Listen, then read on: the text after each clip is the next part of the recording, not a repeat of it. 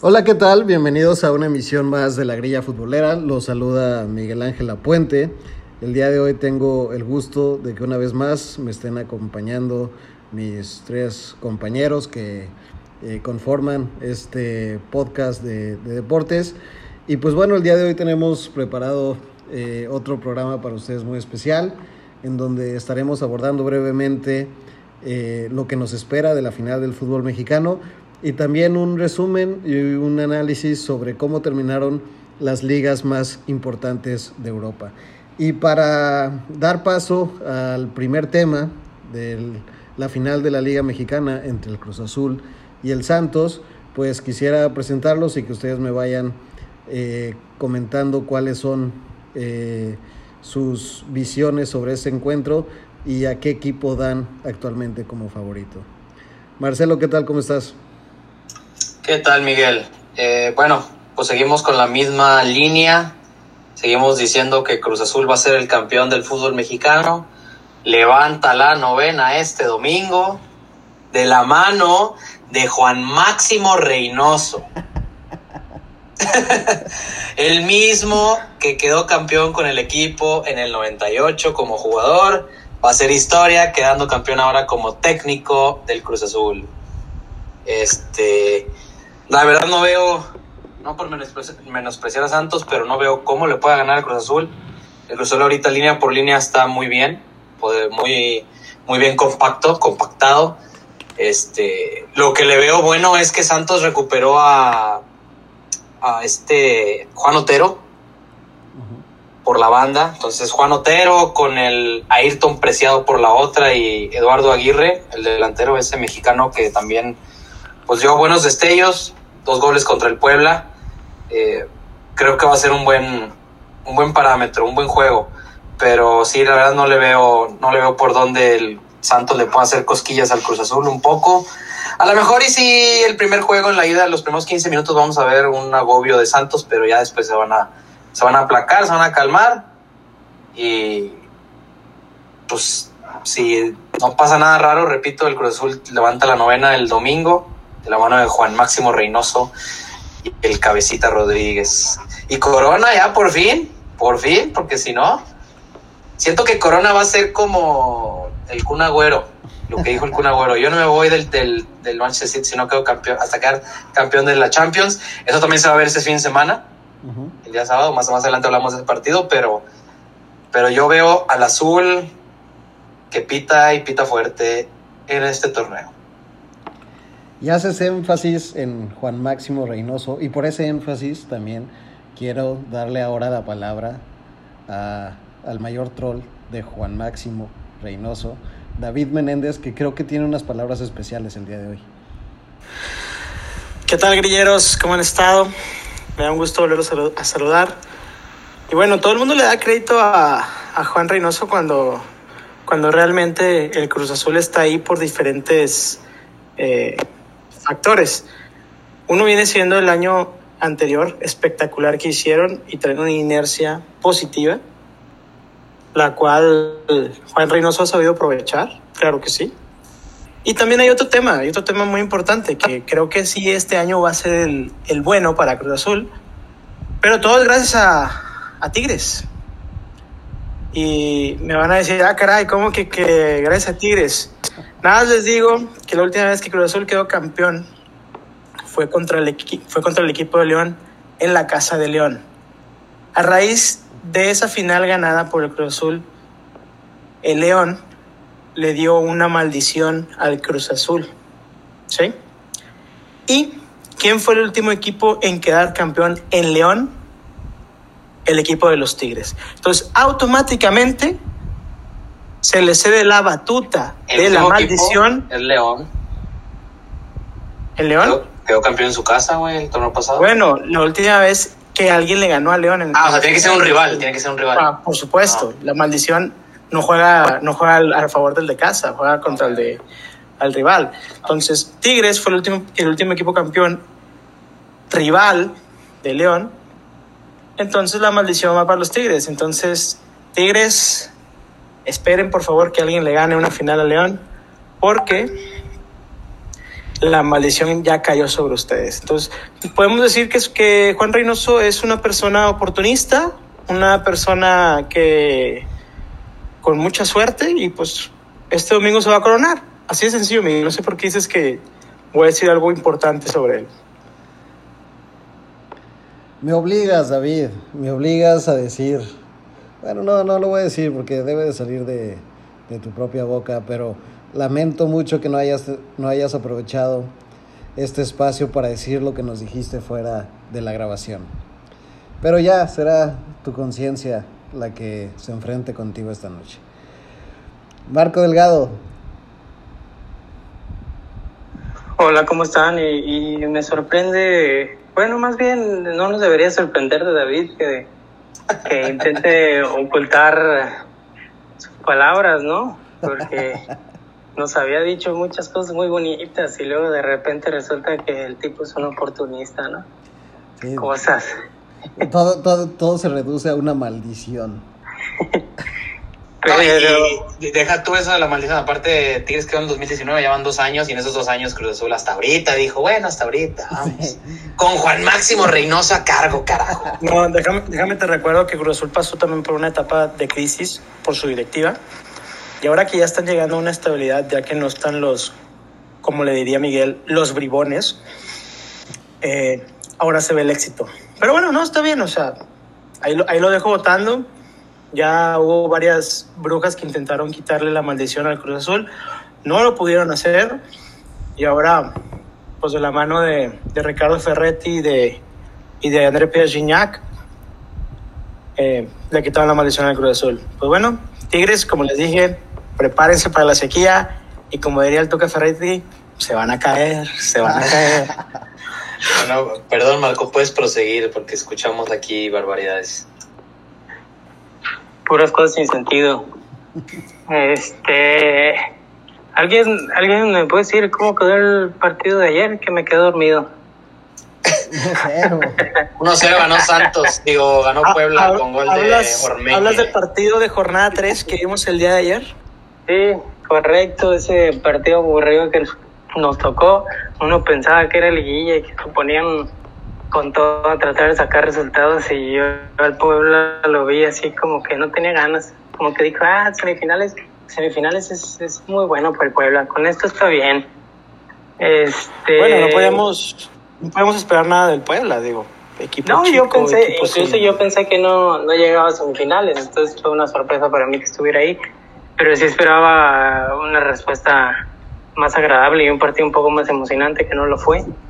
Eh, pero pues se viene una final con Azul Santos que no creo que vaya a ser fácil para, para Cruz Azul. Y yo creo que como habíamos, como lo había comentado antes, que en esas instancias es donde pues vamos a ver si no le tiemblan las, las patitas a los de Cruz Azul, ya con toda esa historia que cargan detrás, y el miedo y este, pues todo lo que puede pasar por la cabeza de, de estos jugadores, que la gran mayoría sufrieron, por ejemplo, lo de Pumas, este, pero a- a- digo, si no fuera por lo de esa mala suerte o, o esa maldición que tendrían, yo, yo diría, pues es Cruz Azul es el mejor equipo para llevársela. Es el, me parece que es, eh, tiene mejor entrenador, creo que trabajan mucho mejor, creo que las estrategias del técnico les funciona, les han funcionado bien. Este, tuvieron ahí un error de alineación al principio de los cuartos de final, pero creo que es un poco manejarlo. Y es el más fuerte en cuestión de plantel, creo que el entrenador lo está haciendo bien. Y yo, yo creo que sí se la lleva, si no pasa algo este, sorprendente, que, que sí sería una catástrofe. Pero sí creo que aquí ya por fin Cruz Azul este, se lleva el título. Y yo esperaría, como lo fue con, con Tigres, que respeten al técnico que los hizo campeones después de mucho tiempo y se quede 10 años el señor.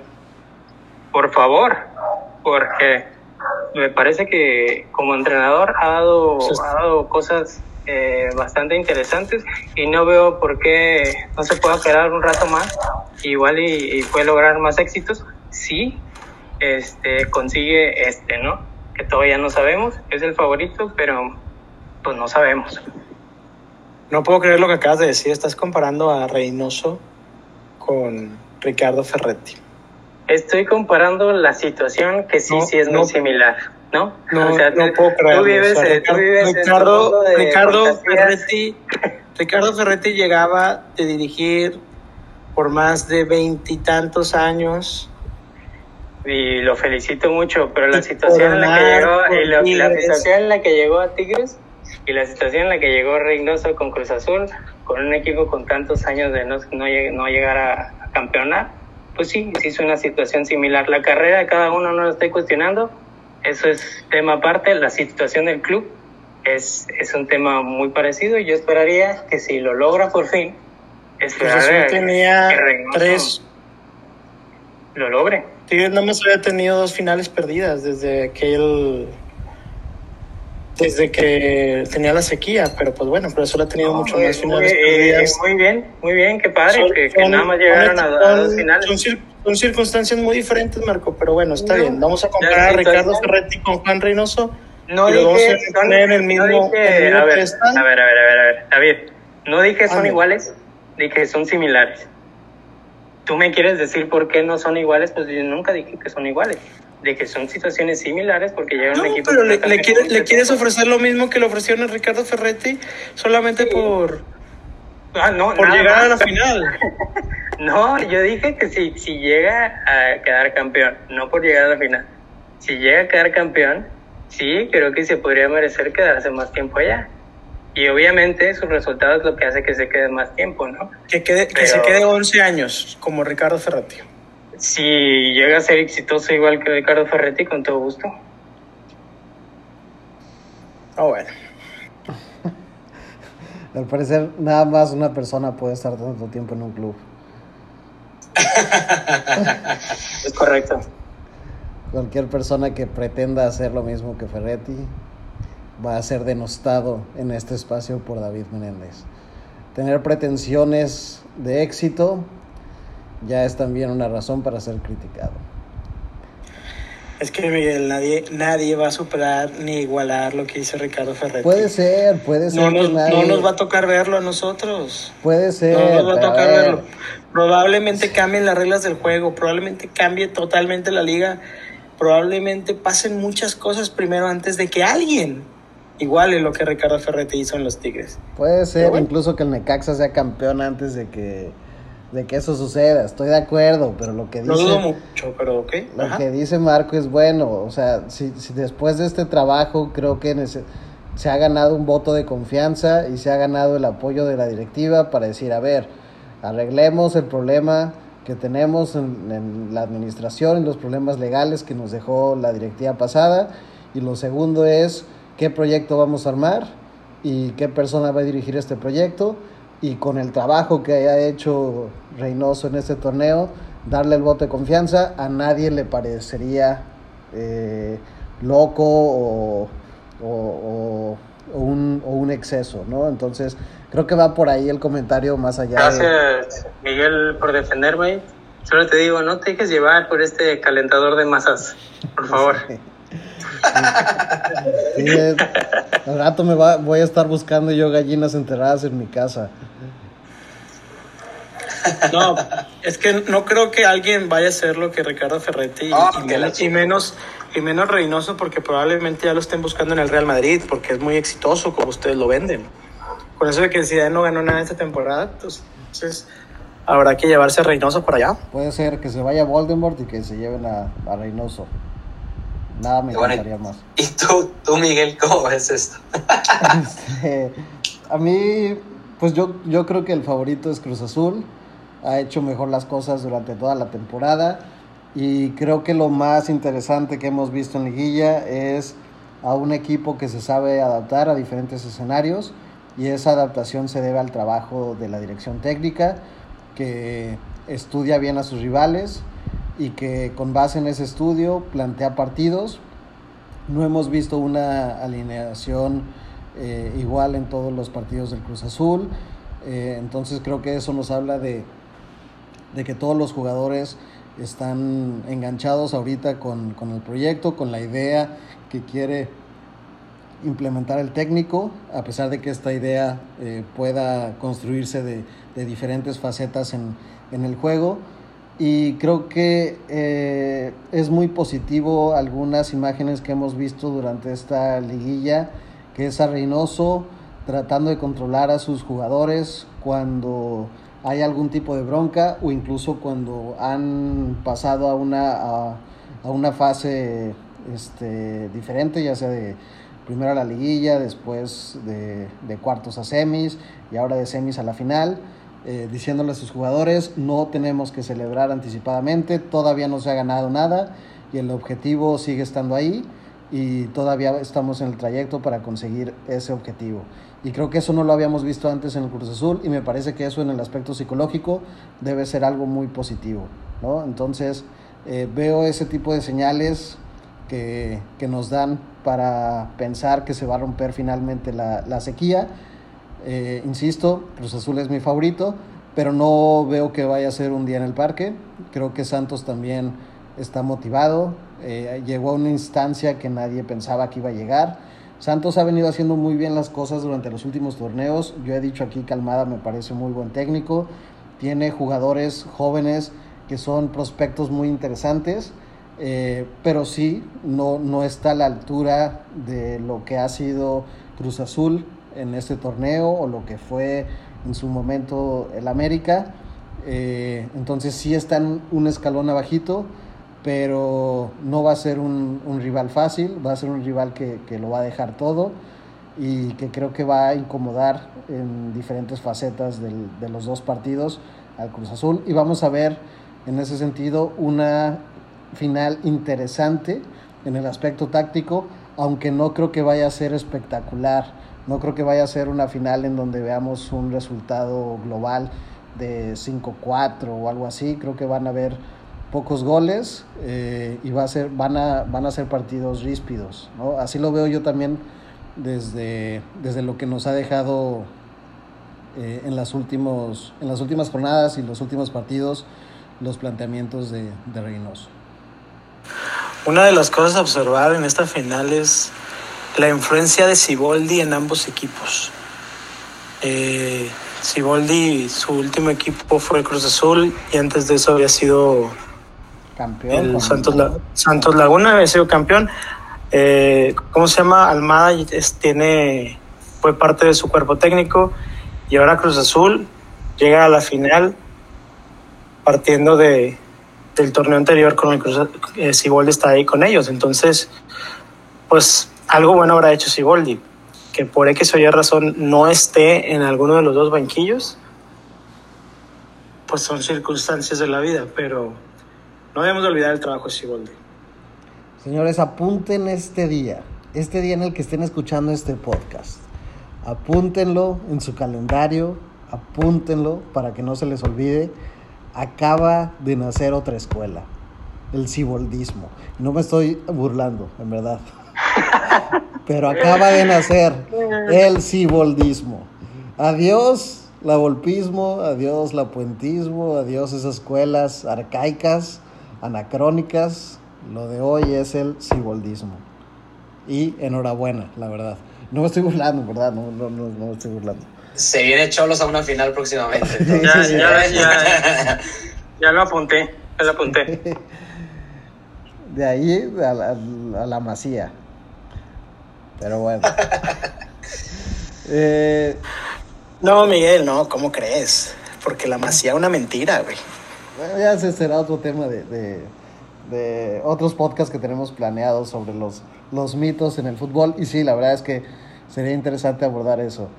Eh, y, pero bueno, señores, ahora ya que, que sale la masía, que sale eh, Europa y pues precisamente eh, el Barcelona, que está en la Liga Española, pues vamos a abordar eh, el aspecto de las ligas europeas, los más importantes y también qué, qué, nos espera este sábado con la final entre el Manchester City y el Chelsea. ¿Y qué les parece si empezamos por España? Eh, el Atlético se coronó el sábado después de siete años de haber sido campeón con aquel equipo de Diego Costa, eh, Arda Turán, Gaby, Diego Godín, Miranda me parece que todavía estaba ahí, bueno, Coque un poco más joven, y en la dirección técnica el mismo de siempre, el eterno Diego Pablo Simeone. ¿Cómo vieron el título del, del Atlético? ¿Qué representa? Y también dentro de la evaluación de este título, ¿dónde queda parado el Real Madrid y el Barcelona? Pues lo dijimos hace un año, no sé exactamente a qué alturas del año pasado lo, lo dijimos, la cuestión de la Liga Española y cómo venían estos dos equipos a la baja en crisis total, absoluta, y dijimos que la opción estaba para, para cualquier otro que estuviese ahí siempre picando piedra, y en este caso fue el Atlético de Madrid, que merecidamente gana la liga, sin embargo, pues no tuvo competencia alguna. El Real Madrid, muy mal plantilla, muy mal su equipo y lo vemos ahorita reflejado en, la Eurocopa, en la convocatoria de la Eurocopa, que no hay ni un solo jugador del Real Madrid convocado. Eh, y el Barcelona, pues igual, sigue dependiendo de, de, de, su estrella Messi, que más que, que bien, en los últimos años le ha causado más problemas que alegrías que vienen más del recuerdo de lo que un día fue. Y el Atlético Madrid y el Cholo Simeone, que él sí tiene un colmillo, él sí tiene una manera de dirigir con base en, en sacar ventaja del rival, en sacar ventaja de las situaciones, pues reafirma ese colmillo ganando este título. Que si no que si no estuviese en la situación en Barcelona y en Real Madrid como están ahorita, no existiría. Y él pues hace bien en justificar su, su sueldo en el tercer equipo, en el mejor, en el tercer equipo mejor de la, de la liga. En el tercer mejor equipo, hay que oír bien. Ah, es que es que a veces uno Ahora, se le va la onda. Eso que dices del colmillo, se me vino a la mente un partido, creo que era una final, no sé si era la Champions, que mete a Diego Costa lesionado y luego, luego se le quema ese cambio, ¿dónde está entonces ese colmillo? Estamos hablando de por ahí del 2012, 13, No, 14. 2014, el mismo año 14. que ganaron la liga. El colmillo se va forjando con los años, Marcelo. Son siete años de diferencia.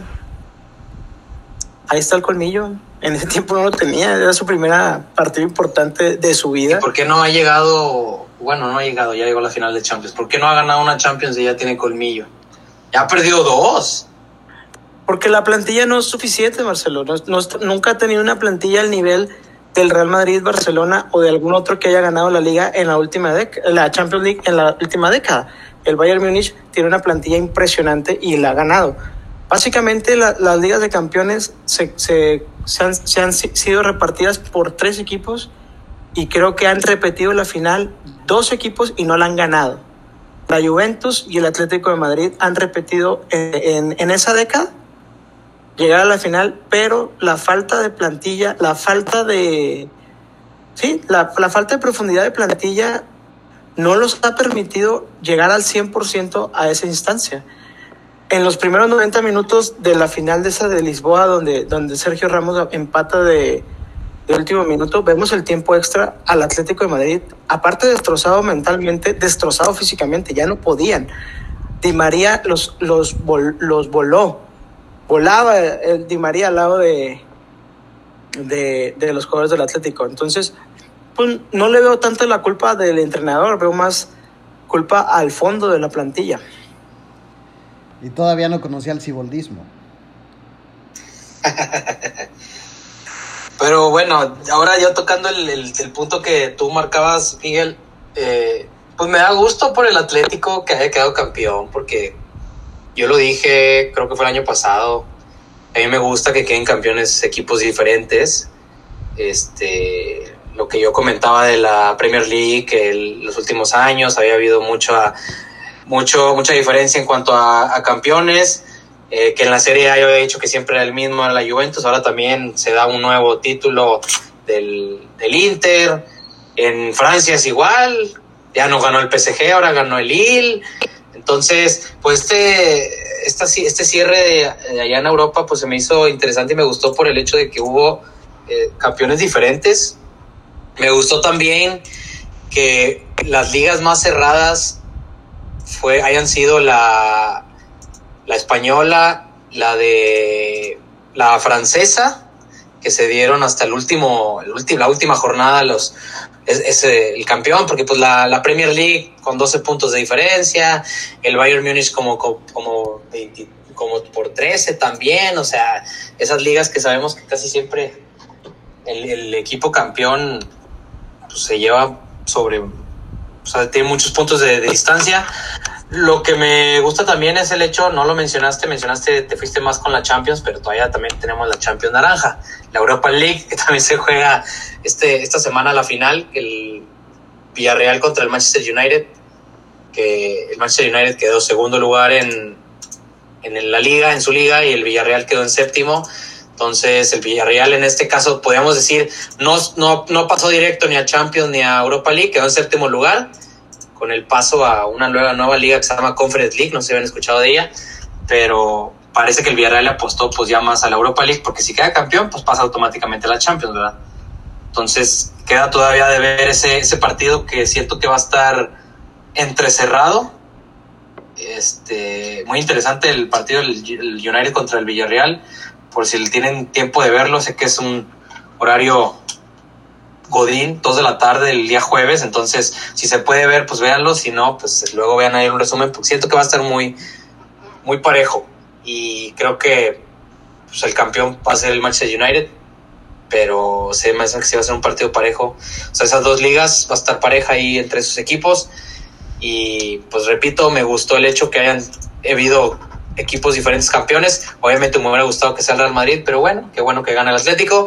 Y más por lo que le hicieron a Luis Suárez, que era viejo, lo corren y ahora se van a traer otro viejo, parece. El, ¿Cómo se llama este güey? El Cunagüero. El Cunagüero, quién sabe si es verdad o no, pero. Pero bueno. Ya lo adelantaba ayer Guardiola, que dijo en la celebración del City que Agüero estaba a punto de firmar con el club de sus amores, o sea, es el Barcelona, y que iba a jugar con el mejor jugador de la historia, o sea, es Messi, también es una noticia porque nos está diciendo que Messi sigue. Eh, pero Marco, ¿tú cómo ves el, el cierre de la Liga Española y el título del Atlético? Fíjate que uno de los puntos importantes era precisamente ese, me gustó el hecho de, de ver a, a, Luis Suárez siendo un tipo importante, incluso siendo alguien que terminó dando el, el título al Atlético. este, entonces, eh, me pareció bueno y también sus palabras de que se sintió despreciado y, y, en cierta parte sí lo fue.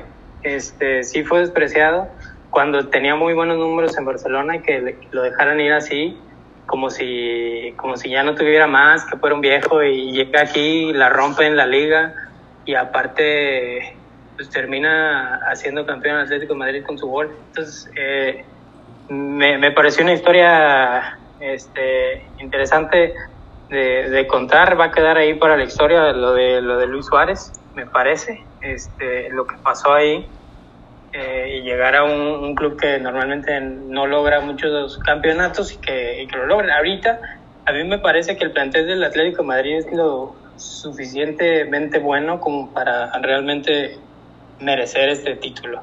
A pesar de, de que Real Madrid y Barcelona tuvieron un torneo este, con muchos altibajos, muy extraño, que, que no tienen tal vez las plantillas que tenían otros años, pero pues, siguen siendo jugadores con, con, con, muchísimo potencial y que deberían de estar arriba como quiera.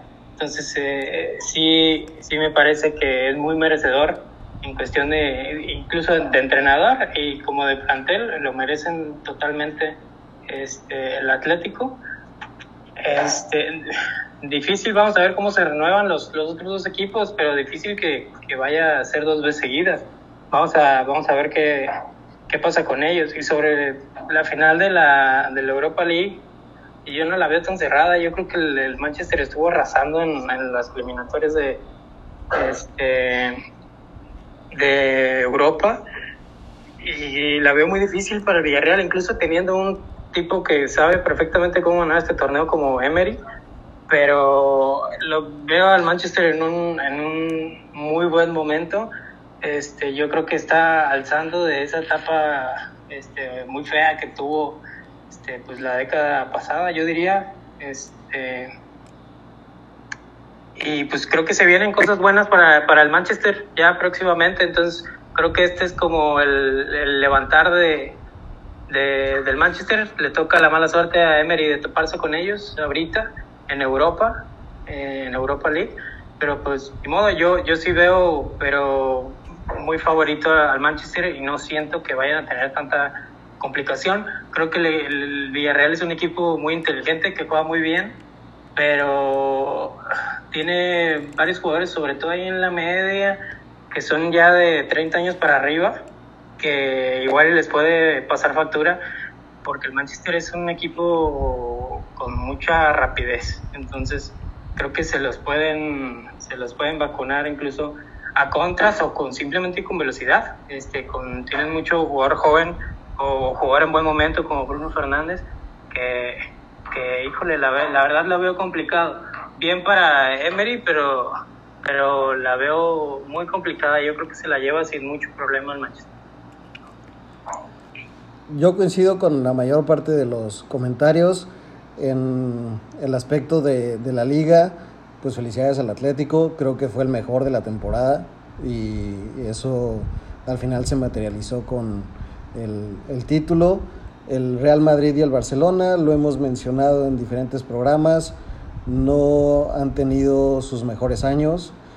Eh, las plantillas se volvieron viejas, el Barcelona intentó renovar en medio de una crisis económica, entonces su reno renovación fue más bien la depuración de la plantilla, tenían que cortar salarios, entre ellos los de Suárez, y dejaron, a ir, dejaron ir jugadores importantes.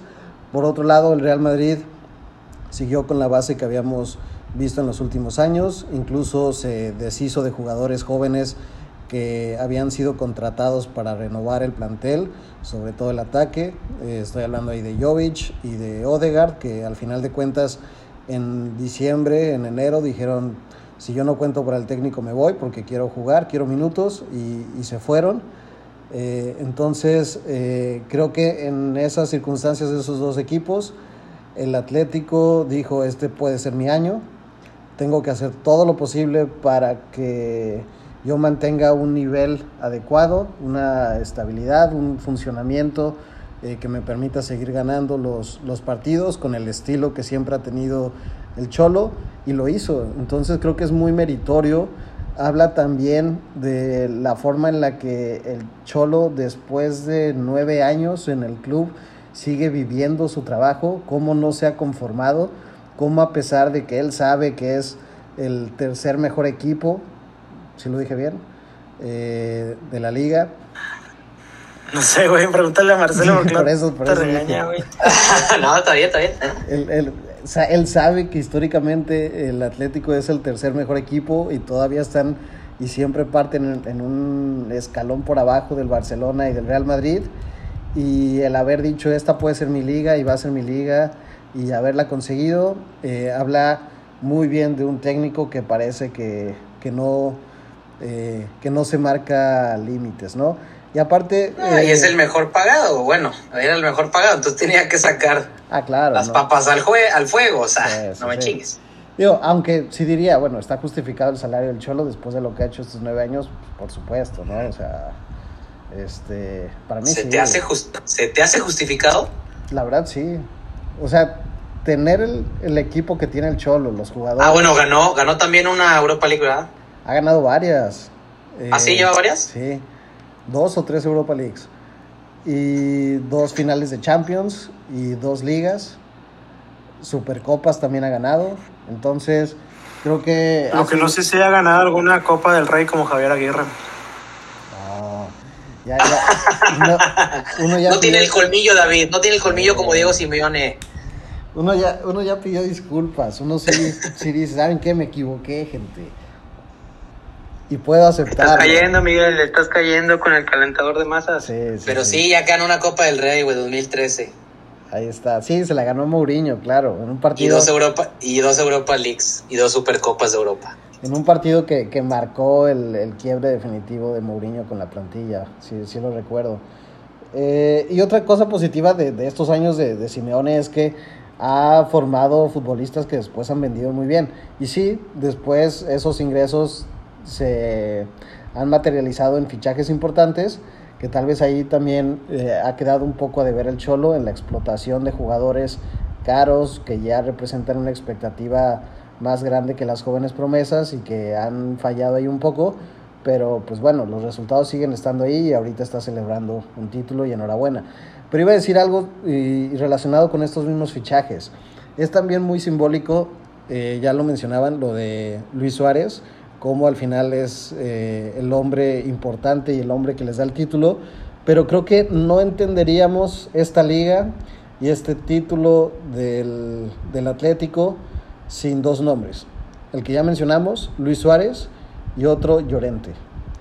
¿Y Llorente de dónde viene? Del Real Madrid. Te duele, yo sé que te duele, sé que te duele. Entonces, eh, creo que eh, eh, representa ahí lo que también ha sido el Cholo y el Atlético, ¿no? Eh, agarrar a jugadores que otros tratan como desechos y explotarlos. Y en el caso de, de, Llorente, incluso es más interesante porque hubo una reconversión, hubo una reinvención del, del jugador que todos pensaban que era un número 5 clavado, un sustituto de Casemiro, y durante diferentes fases del torneo lo vimos como segundo delantero, como volante en un 4-3-3, o como un extremo derecho, eh, o como un lateral volante, e incluso eh, por su plurifuncionalidad, eh, Luis Enrique ahora lo lleva contemplándolo como un segundo lateral derecho. Entonces ahí vemos también el trabajo de, del Cholo y pues enhorabuena también para Marcos Llorente que, que salió muy mal del, del, Real Madrid, o bueno, no mal, pero pues salió sin haber tenido la oportunidad de probar su talento.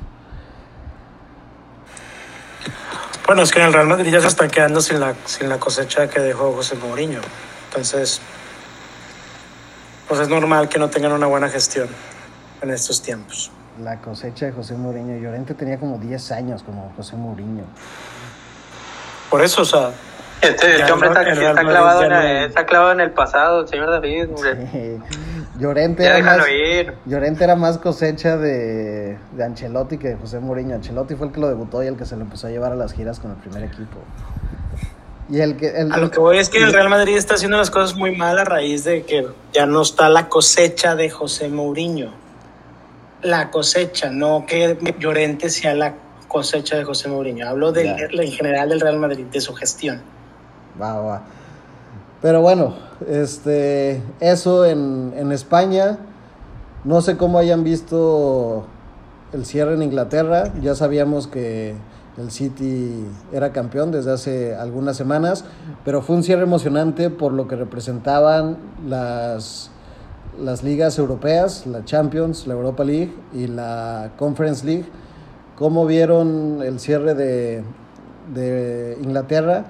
Y más allá de que ya sabemos quién iba a ser campeón, ¿qué ven en los proyectos del Manchester United, del Liverpool, que tuvo un bajón muy importante esta temporada, y del Chelsea, que tuvo un levantón muy importante desde enero? Pues el proyecto del el Liverpool se salvó, que fue a mitad de semana Uh -huh. martes, miércoles, ¿no? Con un gol de Allison. Sí. Porque ese gol les dio el. Porque si no lo ganaban, iban a quedarse a Europa League probablemente. Les dio los últimos cinco, cinco partidos, cinco triunfos para estar en tercer lugar. Brincaron hasta el tercer lugar. El Chelsea, inclusive, si perdió su última fecha, pero si hubiera ganado el Leicester City o el. Si se hubiera ganado el Leicester City, lo hubieran bajado hasta Europa League, al Chelsea. Pero pues obviamente no, no sucedió pero el Chelsea creo yo que también ya tenía los ojos, o bueno, tiene ya los ojos puestos y los jugadores puestos en la final más importante en la Champions League. Este, se me hace un buen proyecto este del, de Thomas Tuchel o Tuchel o como le puedan llamar. Eh, y el del el del Arsenal, uf, bueno, no lo mencionaste, pero Arsenal quedó en octavo lugar.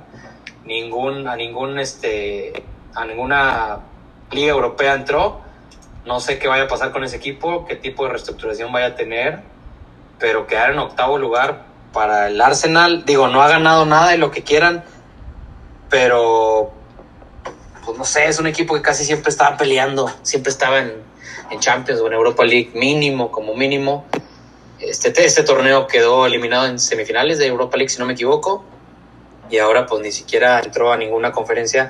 No sé si ahora el siguiente torneo, como van a estar solamente enfocados, entre comillas, a su torneo local, pues pueden hacer las cosas más importantes, algo más importante, o si le quieran meter a sus FA Cup o Carabao Cup o esas cosas, pero yo me iría, yo si fuera el Arsenal me, me centraría completamente en el torneo local porque no tienes otra cosa que te, que te esté estorbando, por así decirlo.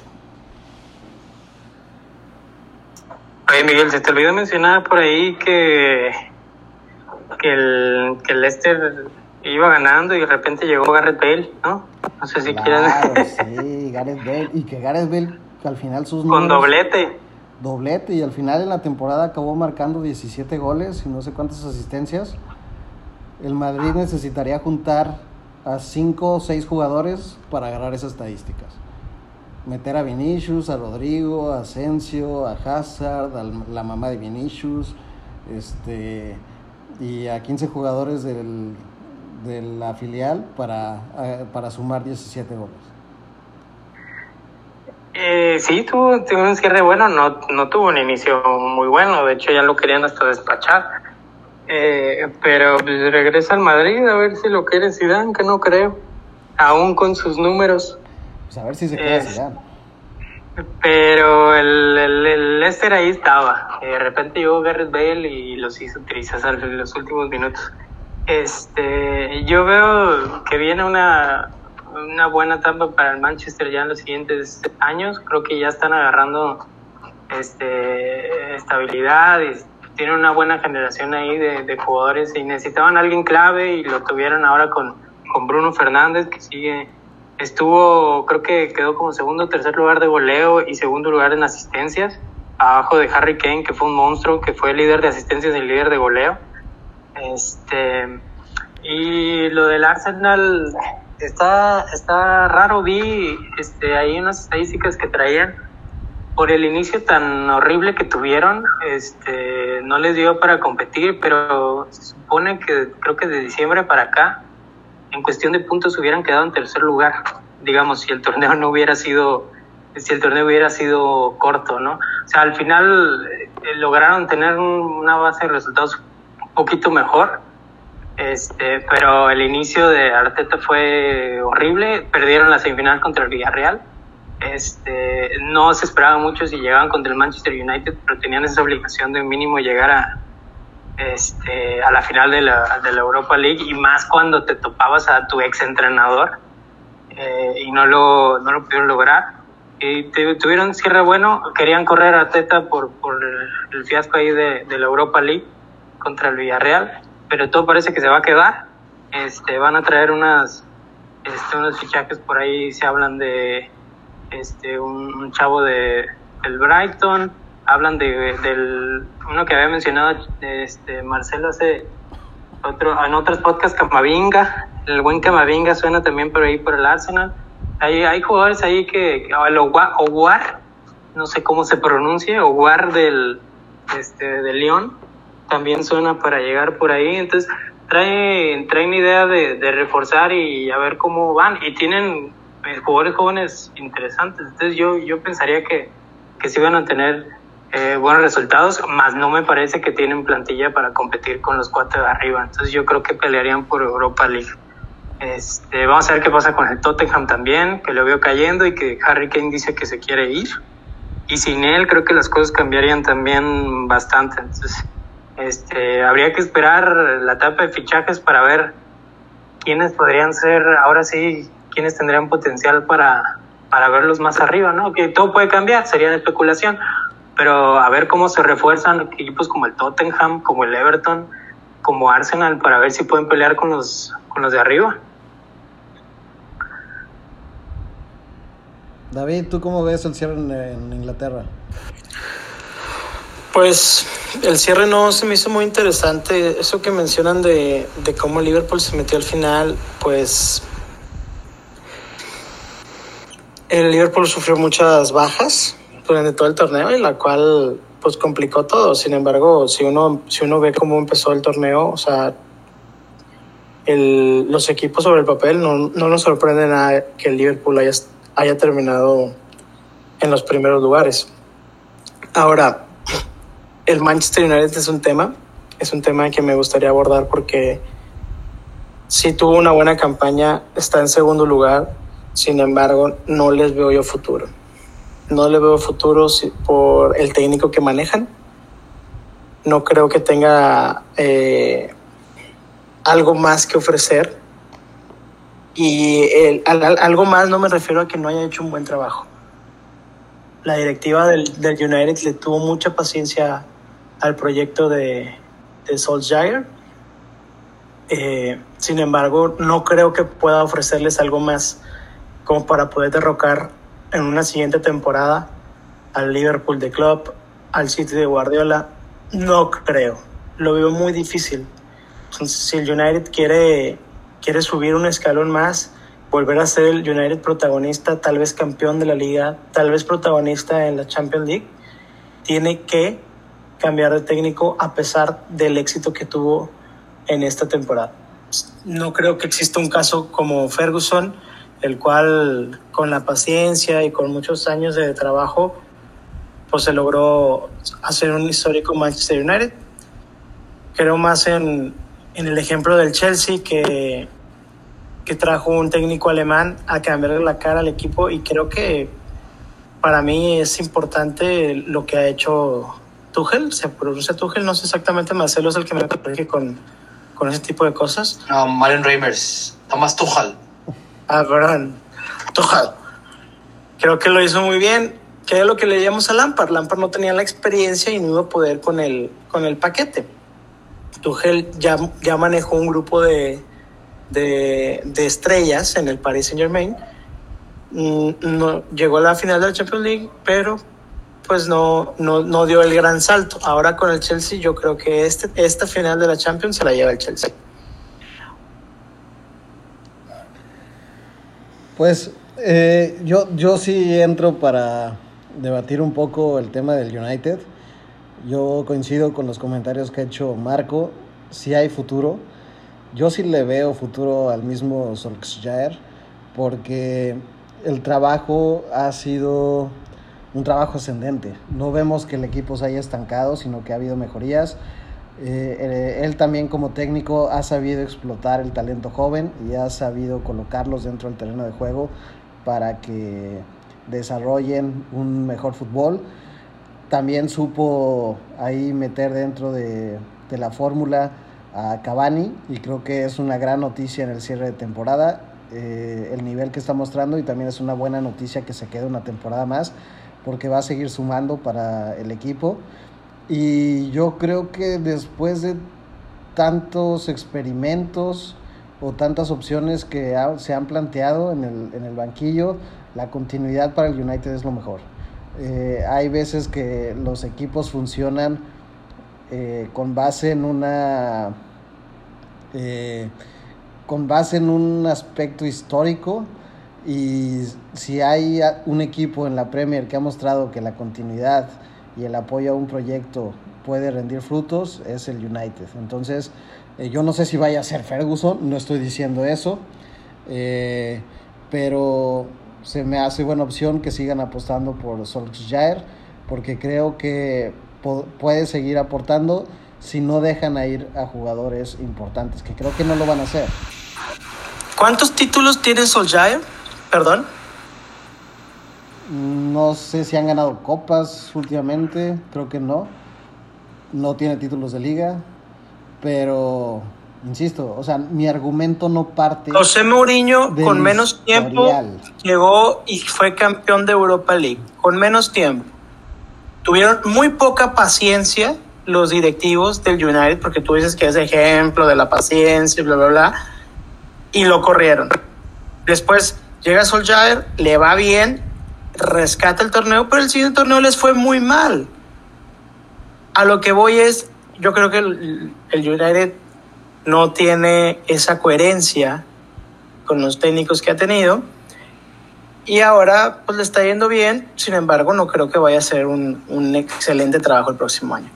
Bueno, me parece que muestras un poco de resentimiento por el tema de Mourinho, te lo no digo, creo que haya salido precisamente por resultados, sino más bien por Yo actitud. desde ahorita te lo Pero es digo, otra cosa. Miguel, tu United no va a funcionar. Ah, es mi Liverpool, yo no soy del United. Pero lo que dices no contradice mi punto. O sea, yo, yo, de hecho dije que estaba en contra de la poca paciencia. Sí, tal vez si le hubieran dado más tiempo a Mourinho eh, y se hubiera planeado mejor la parte deportiva con mejores fichajes, hubiera estado más tiempo ahí. También creo que Mourinho es un factor importante y creo que para allá iba el comentario de Marco. Eh, también salió del club por los problemas internos con los jugadores. Entonces, eh, son, son muchos factores a analizar y yo ahorita apostaría por Solskjaer porque tampoco veo en el mercado a un entrenador que esté libre y que vaya a ser campeón al Manchester United el próximo año con la plantilla que tiene. Creo que en cuestión de plantilla sigue estando dos escalones abajo que el Manchester City, que el Li- Liverpool y que incluso el Chelsea. Y el hecho de que los tenga ahorita con esa plantilla en segundo lugar, mm, se me hace positivo. Ahora, este Pero torneo, ah, este por, por circunstancias los tiene en segundo lugar. Liverpool con, con medio equipo en el hospital. El Chelsea con una primera temporada desperdiciada con un técnico sin experiencia. pues al final hay que saber aprovechar las circunstancias. Y Ya lo mencionaba. Eso no No, les y- quita el segundo lugar. Ya- Y ya- eso está bien, y qué bueno que las aprovecharon. Pero, por ejemplo, vamos a ver en la final de la Europa League cómo el Villarreal va a pasar por encima. Vamos a ver el próximo torneo cómo el United, cómo el United va, va a caer en la, en la Premier League. Y de mí se van a acordar. Y probablemente se les va a olvidar porque ustedes son bien fríos y van a decir: No, es que yo no tengo problema cuando me equivoco. Yo reconozco. Y, y se lavan las manos bien fácil. Aquí es de comprometerse, señores. Aquí Ya- es de Yo no comprometerse. soy el técnico del United, yo no formo parte del equipo de Solskjaer y yo no te voy a decir lo que voy a hacer con este equipo va No, a pero derivar esto, en que esto- vamos a esto ganar hay que ser ma- hay que comprometerse con el propio análisis que uno hace Yo estoy y con la crítica que tiene. estoy diciendo me compromete a apoyar un proyecto. A ver, David, pero uno tiene que estar consciente que en el fútbol pasan miles de cosas, entonces tampoco nos podemos casar con una idea cuando sabemos que pueden cambiar las cosas. Las cosas que no- no es- pueden, no es pueden pasar. casarse, es Entonces no se trata de, de- no, es que ¿cuál, ¿cuál compromiso? Uno analiza, pero si cambian las cosas tampoco nos molestan, ¿por qué nos tendría que molestar si no sale como nosotros analizamos? Así pasa, a veces pasa. Oh, bueno, entonces aquí podemos decir cuánta barbaridad y nadie es responsable de lo que dice. Ana- anal- Te hablan a ti, ¿verdad? Claro, a ver. Y aparte, analizar no es presagiar. Analizar no es decir, yo te firmo que esto va a suceder. Porque nadie sabemos qué va a pasar en el futuro. güey. O sea, si tú crees que lo puedes hacer o si tú crees que lo haces, pues no sé, no, no sé ni qué decirte, pero pues ánimo. O sea, Solo, solo, dame las gracias, no te preocupes. Gracias, ok, por lo que tú creas que estás haciéndole al mundo, este, o aportándole. Pero, pues bueno, señores, eso es en Europa. Ya hablaremos en algunos meses sobre cómo va el United y sobre cómo el Villarreal le va a pasar por encima a- al United, que no creo. Ya, ya- Fiel, fiel seguidor de Gerard Moreno. Sí, es un jugadorazo. Y, es una de las armas. Iba para allá. Ya mencionaron Marcelo y, y Marco qué piensan que va a pasar en la Europa League. Yo creo que también el favorito es el Manchester United. Pero el colmillo de Unai Emery en la competición va o puede ser un factor eh, que aproveche el Villarreal. No me lo sales, Miguel, no me lo sales con tu colmillo, cabrón. Pero el, el Villarreal está un, un escalón o dos escalones abajo del United. En plantilla, en experiencia y ahorita en nivel futbolístico. Entonces el favorito es el United. Lo puedo decir, me puedo comprometer en decir que es el favorito pero no puedo asegurarme que el United vaya a ganar el partido porque yo no juego ni soy el técnico del United. Oye, tú te comprometiste que el Sevilla iba a ser el mejor equipo del, del mundo este año, cabrón. no, y no tengo problema y puedo decir, bueno, en, en Europa al final fracaso, bueno, no, es que fracaso cuando hablas del Sevilla en Europa, pues decir, estar en, en octavos no, no es un fracaso, pero pensaba que le iba a ir mejor, al final eh, no fueron mejores que el Borussia Dortmund y un Haaland ahí inmenso se, se llevó la eliminatoria, pero ojo, en, su historia el Sevilla había calificado en dos años consecutivos a la Champions y Julen Lopetegui lo hizo y también luchó por la liga a pesar de que se cayó hace algunas jornadas. Entonces lo que está haciendo el Sevilla también es muy importante, es un proyecto que sigue creciendo. Eh, pero bueno, este, señores, ya como, como fase final del programa, pues les pregunto sobre la otra final, la final de la Champions League, eh, que se va a llevar a cabo el sábado entre el Chelsea y el Manchester City. ¿Quién es el favorito? ¿Quién creen que va a ganar? Mira, no tengo nada en contra de ese técnico ni de ese equipo. No me gustaría que ganen, pero lamentablemente van a ser los que van a ganar. Guardiola va a escribir su nombre en los, en los libros de la historia de la Champions. No sé si existe un técnico que ha ganado Champions con tres equipos diferentes. Va a escribir sus, su nombre con letras doradas. El Kun Agüero va a escribir pero, su nombre con letras doradas. Déjame, déjame, corregir ahí algo. Pero Guardiola nada más ha ganado la Champions con un equipo. O sea, sería la primera. ¿No la ganó con el Bayern? No. ¿No la ganó con el Bayern entonces? No. Ganó dos con el Barcelona. Tiene dos con el Barcelona y esta sería su tercera, pero sería entraría al club de Mourinho y de Ancelotti. Y de Ancelotti. Bueno, entonces, pero... entonces disculpen toda la tontería que estaba diciendo. Bueno, entonces, Guardiola no, va a escribir su nombre nada más el güey, con, con, letras doradas no, porque nada más lleva dos, dos, van a ser con dos equipos diferentes. Este, pero el que sí se va feliz con, con una promesa cumplida va a ser el Sergio Agüero que dijo que se iba de ese, de ese club. No se iba de ese club si no queda campeón de, de Champions, porque uf, es que cuando vi los partidos de la semifinal, cómo jugó el City, cómo jugó el Chelsea, digo, fueron equipos distintos. El City jugó contra un poderoso, entre comillas, Paris Saint Germain. Cómo jugó, cómo juega, jugó sin delantero también. Estaba jugando este, ¿cómo se llama este güey, el búlgaro? El Kevin De Bruyne. Belga, belga, el belga Kevin De Bruyne. Oh. O sea, juega, juega extraño en la Champions, juega como no, casi casi con seis Y el morrito este, ¿cómo se llama? Que siempre mete gol. Phil Foden. Phil Foden, no, no, no, es impresionante. O sea, el City se ve muy arrollador. La final, híjole, yo, yo lo, lo decía ahorita, a lo mejor y me voy a estar contradiciendo porque yo decía que iba a estar aburrida porque iba a ser un partido de Premier League. Los partidos de Premier League a veces son aburridos entre ese tipo de equipos poderosos. Pero hasta ahorita creo que siento que sí va a haber va a ser un poquito más abierto, el City jugando a la velocidad, el Chelsea tratando de pararlos y jugar un poco al contragolpe. Esperemos que Mendy se recupere, que tuvo una lesión ahora en la última jornada, porque Mendy fue un pilar impresionante e importante para el Chelsea que estuviera en la final contra el, contra el Real Madrid, en esa semifinal, este, y que este güey, Timo Werner, pues meten, entre con la, con la pata derecha porque, porque le tiran mucho en Twitter de que, que es malísimo, que solamente las empuja sin portero. Un Funes Mori cualquiera. Este, entonces... le, le, dicen el Stormtrooper. Ay, sí, no me la sabía, ¿eh? Porque dispara a todos lados, pero no le da a nadie.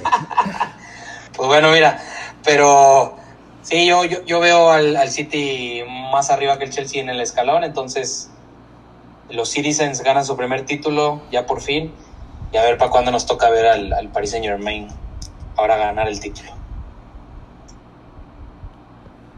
Marco. Eh, igual, veo, veo mejor a, al Manchester City. Sé que puede pasar cualquier cosa en estos juegos, pero después de, de lo que pasó en las semifinales, eh, pues vi a Manchester City un, un equipo más regular dentro de sus torneos que al mismo Chelsea. el Chelsea se le fue la FA Cup y se le estaba yendo la Champions. Este, no cumplió su, su tarea de, llegar solito y le tuvo que ayudar el Tottenham con Garrett Bale. Este, fue suerte que, que llegara a los puestos de, Champions League. Entonces, eh, al final tuvo ahí unos partidos no muy, no muy regulares. Entonces yo esperaría que el más regular, el que ha sido este, más sólido, es el Manchester City. Yo pensaría este, que es el, el, favorito a campeonar. Digo, puede pasar cualquier cosa, la motivación en Champions League es, es distinta, pero sí veo pues, un equipo muy sólido y como lo, como lo está jugando, sobre todo en Champions League, eh, Guardiola con, con esos este, seis mediocampistas que eh, podríamos llamar extremos a unos, pero al final de cuentas son seis mediocampistas ahí que están jugando sin centro delantero en Champions. Eh, es interesante, Guardiola de repente usa estas este, estrategias que uno diría medio raras, pero, pero juega muy bien. Entonces yo, yo veo muy fuerte al Manchester City en este, en este torneo. Yo pienso que sí se la va a llevar. Por fin Guardiola a cumplir con, con los fanáticos del City que ya se las debe. David.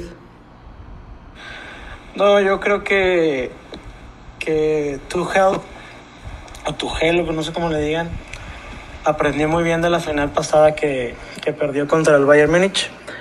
La va a plantear muy, muy, muy cuidadosamente y va a ser un partido muy, muy ríspido, mucha, pocos goles, muy, o sea, casi no va a haber oportunidades de gol, muy, muy trabado y creo que se la lleva el Chelsea. No creo que, no creo que el Manchester City vaya, vaya a campeonar esta vez. Creo que el Chelsea va a cumplir con su papel de siempre ser el incómodo, de ser el, el matafavoritos. Y creo que creo que Tuchel va, va a demostrar lo que ha aprendido de la, de la Liga de Campeones, que la temporada pasada la perdió contra el Bayern Múnich en un partido muy cerrado contra un equipo que era ampliamente favorito, pero ahora pues lo va, va a aprender de sus errores. Pero como, como que hablas como si Guardiola no tuviera experiencia en la Champions y nada más Tuchel, ¿no? Bueno, Guardiola sí tiene experiencia en la Champions, sin embargo tiene mucho más eliminaciones que, que Tuchel.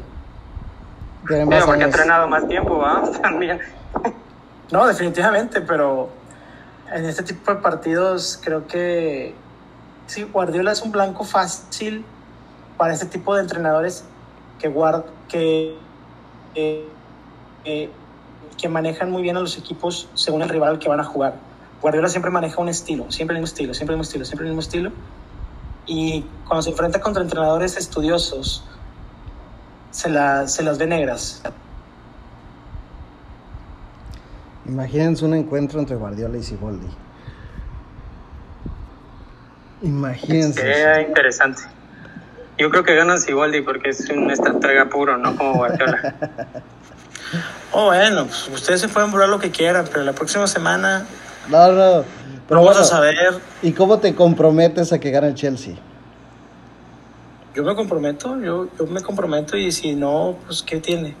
No, por eso, pero ¿cómo te comprometes? Yo no voy a decir, no, es que es el fútbol y pues no sabemos el futuro y pues como yo no juego, pues no sé, pero yo nada más doy mi opinión, ¿no? Oye, y, y, digo las cosas como son, punto. Y eso que mencioné de que no va a estar el portero, no podría estar el portero titular, no va a ser una excusa de equipo parchado. Si pierde, ¿verdad? No, no, ninguna, ninguna duda. Bueno, eh, yo creo que es favorito el Manchester City. Si lo pusiéramos en porcentajes, veo el 60% para el City y el 40% para el Chelsea, eh, porque parece ser que es el año del, del, City. Ha tenido una mejor temporada. No, creo que en los cinco años que tiene Guardiola con el equipo no se había visto que se conjugara también la, la, idea. Hay jugadores en un nivel muy alto como Phil Foden, eh, como Kevin De Bruyne, como Cancelo, como Gundogan, y, que incluso pues han relegado a jugadores importantes como a Gabriel Jesús o al mismo Kun Agüero. Entonces el, el nivel del City sí, sí ha sido muy alto esta temporada, no ha caído en esta última fase de, del torneo como el Chelsea en algunos partidos.